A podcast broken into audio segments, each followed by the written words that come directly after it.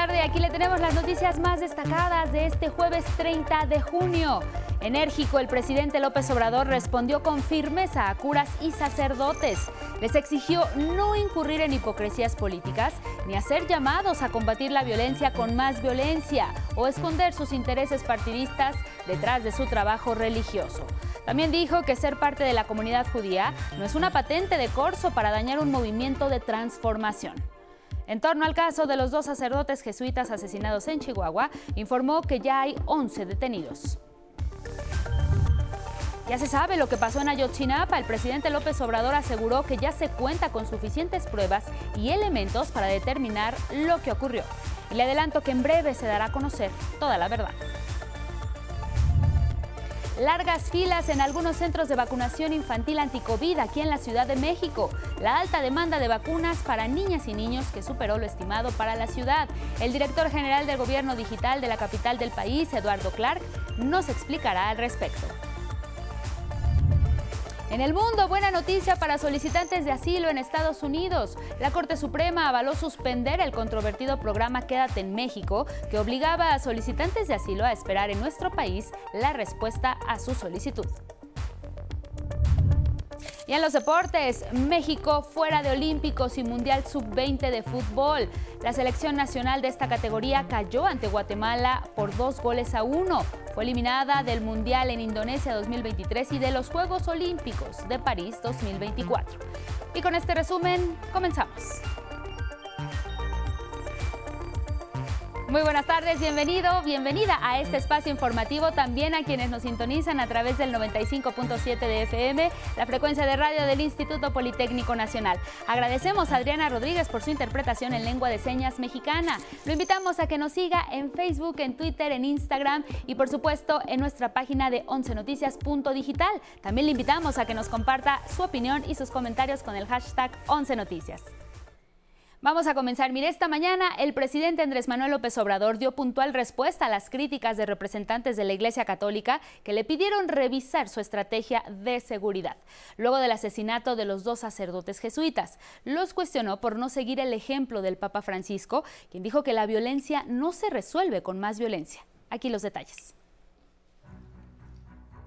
Enérgico y sin titubeos, el presidente López Obrador respondió este día con firmeza a los sacerdotes y curas que han cuestionado su política de seguridad. Y a todos ellos les demandó no incurrir en hipocresías políticas, no hacer llamados a combatir la violencia con más violencia y a no esconder sus intereses partidistas detrás de su trabajo religioso. ¿Por qué esa hipocresía? Eso no se debe permitir a nadie y mucho menos a un religioso sea pastor de una iglesia evangélica o sea sacerdote. La verdad. Y cuidado con la politiquería. Una cosa es que tengan simpatías con los partidos conservadores y otra cosa es la mentira y la calumnia y el levantar falsos testimonios. Cuestionó de manera directa a sacerdotes como el padre Javier Pato Ávila, quien afirmó que los abrazos ya no alcanzan para cubrir los balazos. Y esas expresiones de que ya no nos alcanzan los abrazos, ¿qué quieren entonces los sacerdotes? ¿Que resolvamos los problemas con violencia? ¿Vamos a desaparecer a todos? Vamos a apostar a la guerra. Indicó que deberían seguir las palabras del Papa Francisco, quien aseveró que efectivamente la violencia no debe ser combatida con más violencia. Francisco excepcional.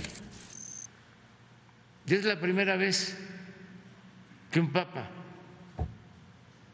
actúa con respeto a un proceso de transformación en México y enseguida les recordó cómo en los sexenios anteriores guardaron un silencio absoluto ante las masacres y la absurda guerra de Calderón. ¿Por qué no actuaron cuando Calderón de esa manera? ¿Por qué callaron cuando se ordenaban las masacres? Cuando se puso en práctica el mátalos en caliente y aseguró que estos grupos no podrán afectar la transformación. Y ante una pregunta que afirmaba la existencia de cobros de piso a curas de Jalisco, el primer mandatario señaló que primero habría que investigar si realmente eso era cierto o solo se trataba de un caso aislado. En este caso es la primera vez que lo escucho. Lo están denunciando sobre todo religiosos del estado de Jalisco, presidente. Sí, sí, pero hay que ver, porque este, no por el hecho de ser religiosos, este, ya son infalibles. ¿Investigarán estas Vamos a denuncias? investigar. Finalmente, el presidente sostuvo sus críticas al publicista Carlos Alarraqui, quien se dijo ofendido por haber sido señalado como un personaje con mentalidad hitleriana, siendo él judío. Y de muchos este, de la comunidad judía, que son mis amigos, y son excepcionales, constructores, gente de trabajo, gente buena. Eso no quiere decir que toda la comunidad tenga este, una especie de patente de corso para poder dañar, afectar un movimiento de transformación, nada más por sus ideales, sus pensamientos. Con imágenes de Raúl Mejía, información de Denise Mendoza, 11 Noticias. Precisamente en el caso de los jesuitas asesinados, la respuesta la dieron también las Fuerzas Armadas. Es que ya detuvieron a 11 personas y continúa la búsqueda de José N., señalado como el autor material. Y en la misma conferencia mañanera de este día, el gobierno del presidente Andrés Manuel López Obrador dio a conocer que ya hay 11 personas detenidas por el crimen de dos sacerdotes y un guía de turistas en la comunidad de Cerocahui, en Chihuahua, ocurrido el 20 de junio mediante operativos de las Fuerzas Armadas del día 25 al 28 de junio, se han logrado detener 11 personas vinculados a la célula criminal de José N. alias El Chueco, tres de ellos familiares directos. Se continúa con la búsqueda para la detención de José N. alias El Chueco para esclarecer este caso, que no haya impunidad y castigo a los responsables.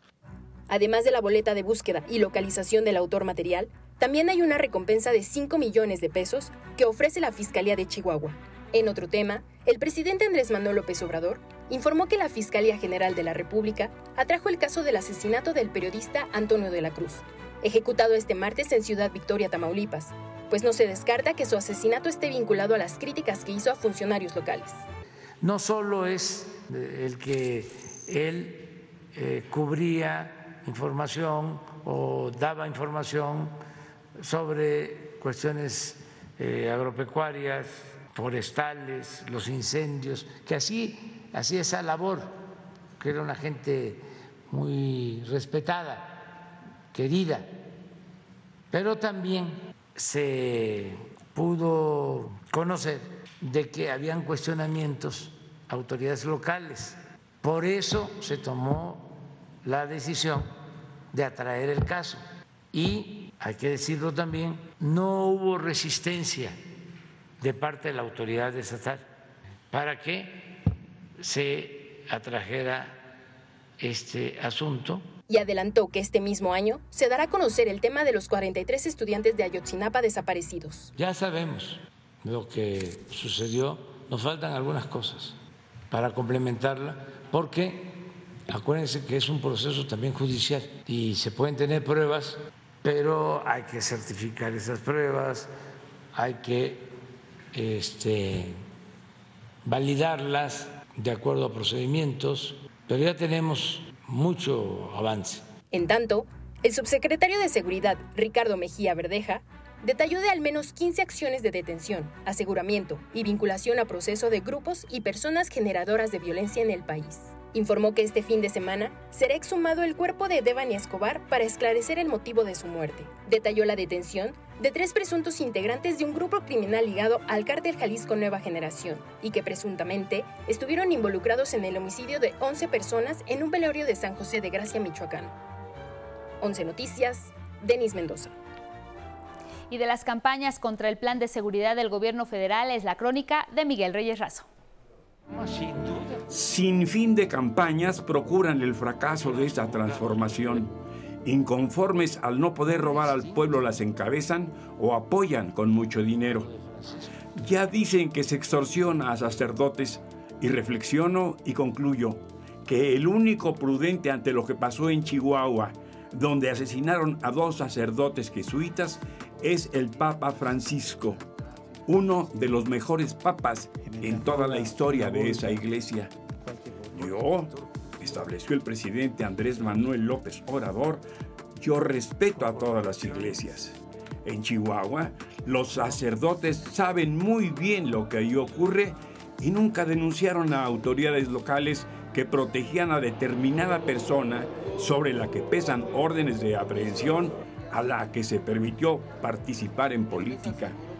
Se infiere que ayudaba y recibía protección o tolerancia, y esto no lo dicen los sacerdotes de Chihuahua. ¿Por qué su silencio a las masacres de Calderón? ¿Quieren acaso que yo extermine a todos? ¿Por qué callaron ante los excesos de regímenes que ordenaban mátalos en caliente? Digo que tal hipocresía no se debe permitir a ningún sacerdote o pastor de la iglesia protestante. Todos estamos obligados a la verdad. Francisco es papa excepcional, como su trato a México. Antes, uh, que va. Esa iglesia excomulgó a Hidalgo, a Morelos, a los liberales de la Reforma también. Roma apoyó la invasión francesa y otro papa reconoció a Victoriano Huerta. Yo detesto la violencia y amo la verdad. En 11 Noticias, eh, Miguel Reyes de Razo informó. Y ahora le compartimos un resumen de información nacional. En Chihuahua, el gobierno estatal negó que la atención médica que recibe el exgobernador César D en un hospital privado del estado se pague con recursos públicos. Su familia lo solventa, afirmó. El sexto Tribunal Unitario ratificó la formal prisión dictada a Luis C., ex jefe de seguridad regional de la desaparecida Policía Federal. Continuará preso en el penal del Altiplano, Estado de México. En Nayarit, con una inversión superior a 1.172 millones de pesos, se construirá el Hospital General de Tepic con 120 camas como parte del nuevo modelo universal de salud. En Hermosillo, Sonora, las lluvias de la tarde del miércoles fueron acompañadas de fuertes rachas de viento que habrían sido superiores a los 100 kilómetros por hora, por lo que se reportaron caídas de árboles y fallas en el suministro de energía eléctrica. Para este jueves se pronostican fuertes lluvias en Chihuahua, Durango, Nayarit, Sinaloa, Sonora, Aguascalientes, Campeche, Chiapas, Jalisco, Michoacán, Oaxaca, Tamaulipas, Veracruz y Zacatecas. Chubascos en el Valle de México. 11 Noticias, Arnold Gutiérrez. Y mire, la Secretaría de Marina Armada de México está dando muestras de avances en temas de inclusión y de igualdad de género. Al respecto le compartimos esta entrevista sobre el tema. La inclusión es una realidad en México y ha llegado a ámbitos nunca antes vistos. Pues a diferencia de otros tiempos autoritarios, por primera vez esa institución reconoce que al interior de sus Fuerzas Armadas hay 36 matrimonios igualitarios, 24 entre mujeres y 12 entre hombres. Este reconocimiento es inédito y parte de la aceptación de que en México hay una diversidad sexual presente en todos los ámbitos y debido a ello es que la Marina ha establecido incluso una subdirección de política para la igualdad de género y la inclusión. Y al frente de ella se encuentra una mujer, la teniente de fragata Guadalupe Jacqueline Vázquez, quien habla con el 11 sobre esta realidad al interior de la Marina. Actualmente en nuestros registros de seguridad social tenemos inscritos a 36 parejas igualitarias. No hablamos de matrimonios igualitarios porque puede haber eh, matrimonios o concubinatos. La teniente de fragata detalló los primeros pasos que se dieron en esta institución para echar abajo los muros de prejuicios y tabús sobre la diversidad sexual en la Armada de México. Nosotros desde el 2016 como institución tenemos una política de igualdad laboral y no discriminación que surge a través de un acuerdo secretarial firmado por el alto mando, en donde se establece, eh, conforme al artículo primero constitucional, la obligación que tenemos como servidores públicos de regir nuestro actuar bajo los principios de igualdad y no discriminación y evitar cometer alguna conducta que pudiera agraviar a algún sector de la población, en especial, por ejemplo, a la comunidad LGBT. En la Marina cuenta, no cabe la discriminación, tampoco existe restricción alguna por condición de género u orientación sexual para ingresar o ascender de grado en la Secretaría de Marina Armada de México. Aquí lo que se evalúa es la capacidad tanto física como eh, en cuestiones de salud, la cuestión intelectual, dado que tienes que cubrir todos los requisitos que establece la ley para que tú puedas ascender en el grado y obviamente ocupar puestos eh, de directivos o puestos que tienen que ver con nuestra orgánica institucional. Con las imágenes de Eduardo Casanova, Salvador Martínez, 11 Noticias. Vamos con información de la Ciudad de México y es que este jueves 30 de junio se apreciaron largas filas en algunos centros de vacunación infantil. En los últimos días hubo una mayor demanda de lo que se tenía previsto. La administración capitalina pidió a las familias de municipios de otras entidades aledañas esperar la inoculación en sus estados y esto con la finalidad de no provocar desabasto en los centros ubicados aquí en la capital. El gobierno capitalino ofreció una disculpa por la larga espera y aseguró que entre las 11 de la mañana y la 1 de la tarde de este jueves el proceso de vacunación quedó normalizado. Garantizó asimismo que todos los menores tendrán sus dosis. La jefa de gobierno Claudia Sheinbaum también pidió paciencia. De igual manera garantizó que todas las niñas y los niños tendrán su vacuna. En otros asuntos, los medios públicos deben voltear hacia las plataformas digitales, las llamadas OTT, y esto para captar recursos adicionales que les permitan operar de mejor manera. Así coincidieron los participantes en el primer Congreso Los Medios Públicos en la Era Digital. Nosotros podemos vender a través de los medios digitales. ¿Por qué? Porque no estamos haciendo uso de una concesión pública. Si yo utilizo mis redes sociales, mis plataformas digitales, si monetizo mis contenidos en alguna plataforma OTT, over the top digital, que cobra al mes, o creo la mía, puedo vender y competir con los comerciales. El titular de la Unidad de Medios y Contenidos Audiovisuales del Instituto Federal de Telecomunicaciones, Oscar Díaz, dijo que aunque la televisión abierta sigue siendo el principal medio de consumo de contenidos audiovisuales con 46%, las OTT ya representan 25% del consumo. Y mire, se lleva a cabo la presentación de Google for México, en el que se comparten soluciones para acelerar la transformación digital de nuestro país. Ahí se encuentra mi compañero Alejandro García Moreno y nos tiene toda la información. Alejandro, muy buenas tardes. Muy buenas tardes, te saludo con mucho gusto desde el Papalote Museo del Niño. Hace unos momentos en este lugar se llevó a cabo el evento Google for México, en el que el gigante de la tecnología dio a conocer algunas cifras del impacto que ha tenido el uso de sus plataformas en nuestro país en áreas tan diversas como la economía, la educación y la cultura. Dieron a conocer que México es uno de los 10 países en todo el mundo que más aprovechan las plataformas, las herramientas digitales de Google. Y bueno, dieron a conocer que esto ha impactado de forma positiva, por ejemplo, algunos, algunos locales, algunos negocios, comercios en nuestro país. Escuchemos.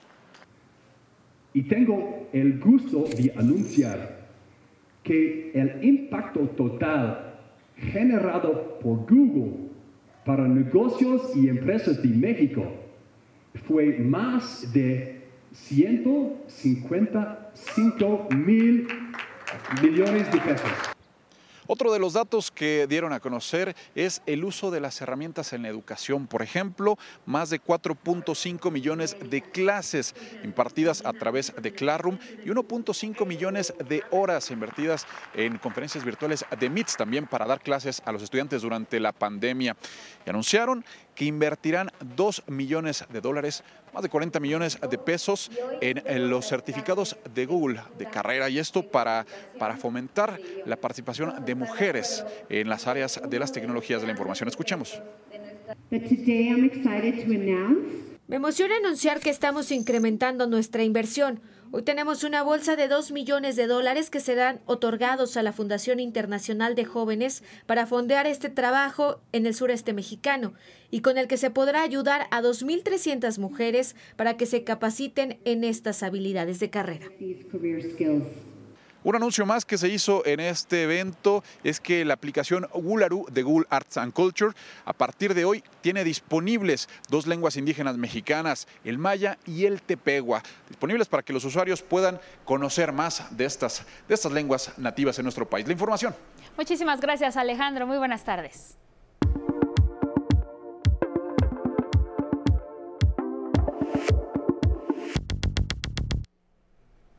Vamos con información internacional. En Estados Unidos hay una muy buena noticia favorable para los migrantes que buscan asilo en ese país y es que la Corte Suprema falló a favor del gobierno del presidente Joe Biden. Le ratificó sus facultades para suspender el controvertido programa Quédate en México, aplicado desde la administración Trump. Esta política obligaba a migrantes a esperar en suelo mexicano una respuesta a su solicitud de asilo en la Unión Americana. De implementar el que las personas puedan humanamente pedir asilo político dentro de Estados Unidos y no esperar afuera. También implica que las personas que han esperado fuera puedan ahora tener audiencias, espero, más rápidas. Desde que se aplicó este programa de 2019 a octubre de 2021, cerca de 68 mil migrantes fueron regresados desde Estados Unidos para esperar en la frontera. A partir de esta decisión, los solicitantes de asilo serán enviados a centros de detención o serán liberados en Estados Unidos mientras aguardan por una respuesta. Le actualizamos, mire, este mediodía en un tribunal de San Antonio, Texas, comparece el chofer estadounidense Homero Zamorano. Está acusado de trata de personas que derivó en la muerte de 53 migrantes. Si lo declaran culpable, podría enfrentar la pena de muerte o, en el mejor de los casos, cadena perpetua. En tanto, la Cancillería mexicana informó que ya localizaron a familiares de 15 de las víctimas, con quienes se mantiene contacto para acompañarlos en el proceso de la identificación de los restos de sus seres queridos, repatriarlos y cubrir los gastos funerarios. Los otros involucrados en la tragedia en la que fallecieron 53 migrantes son los mexicanos Juan Claudio D. Luna, Méndez y Juan Francisco de Luna Bilbao, acusados de posesión ilegal de armas de fuego por un extranjero, delito que se castiga con 10 años de cárcel. Anoche fue detenido un cuarto hombre implicado en este caso que se investiga como tráfico de personas. Cristian Martínez se mantuvo en contacto con el chofer vía celular y así se le pudo vincular y detener. También se le acusa de conspirar para el traslado de migrantes. El presidente electo de Colombia, Gustavo Petro, designó a José Antonio Ocampo como su próximo ministro de Hacienda. Destacó que construirán una economía productiva y para la vida. Ocampo ya ocupó esta cartera en 1996. También ha sido director del Banco de la República y ha ocupado cargos en la ONU y en la CEPAL. Los analistas calificaron esto como una decisión acertada que transmite tranquilidad a los mercados.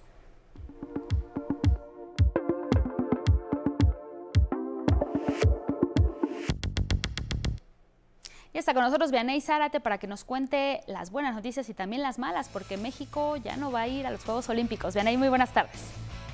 Gracias Angie, así es, vamos a iniciar con malas noticias porque anoche la selección mexicana tuvo un fracaso más. Ahora en la categoría sub-20 en el premundial de la especialidad, el equipo que dice ser el grande de la CONCACAF no pudo en el tiempo regular ni en la tanda de penales ante un Guatemala que se llevó el triunfo 2 a 1 y los deja fuera no solo del Mundial Sub-20 a realizarse en Indonesia en el 2023, sino que también de los Juegos Olímpicos París 2024. Los mexicanos eran amplios favoritos para llevarse el título, pues venían de conseguir tres goleadas y un empate. Ahora hablemos de Wimbledon porque hoy hubo participación mexicana en las categorías de doble femenil. La mexicana Juliana Olmos y la canadiense Gabriela Dabrowski comenzaron con el pie derecho su participación en el tercer Grand Slam del año.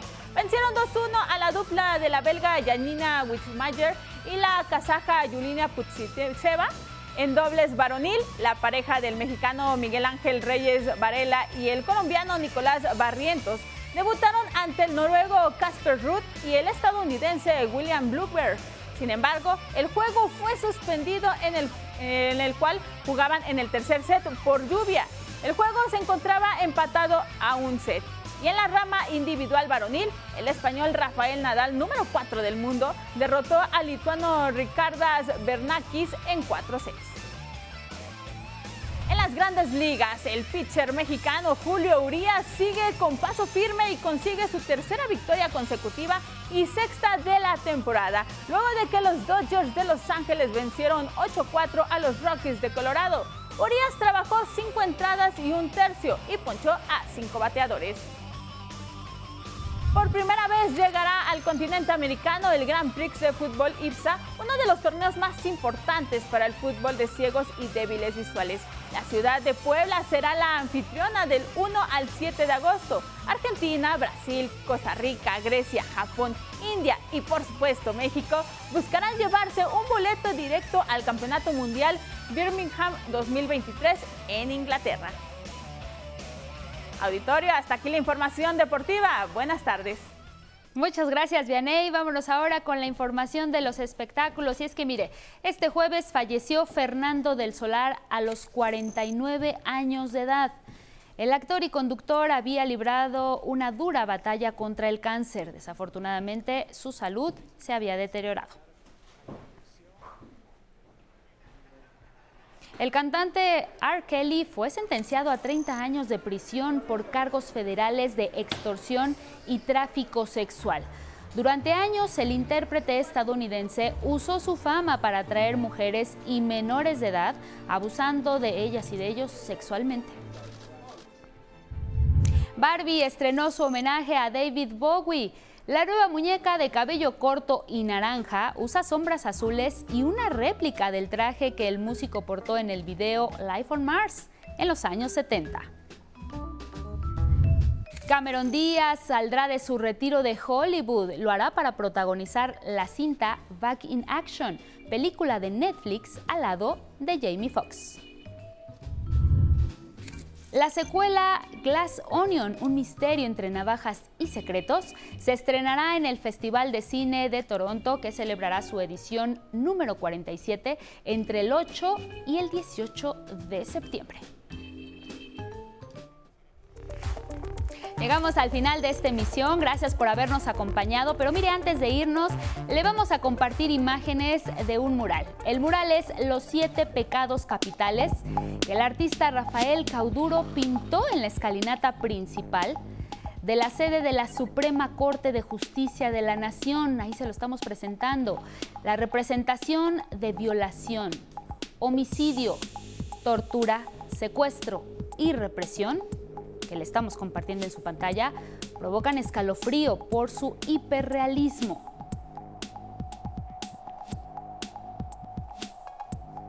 Ahí los puede usted observar. Y si tiene oportunidad, también visítelos en persona. Gracias por habernos acompañado, que tenga una excelente tarde y también muy buen provecho.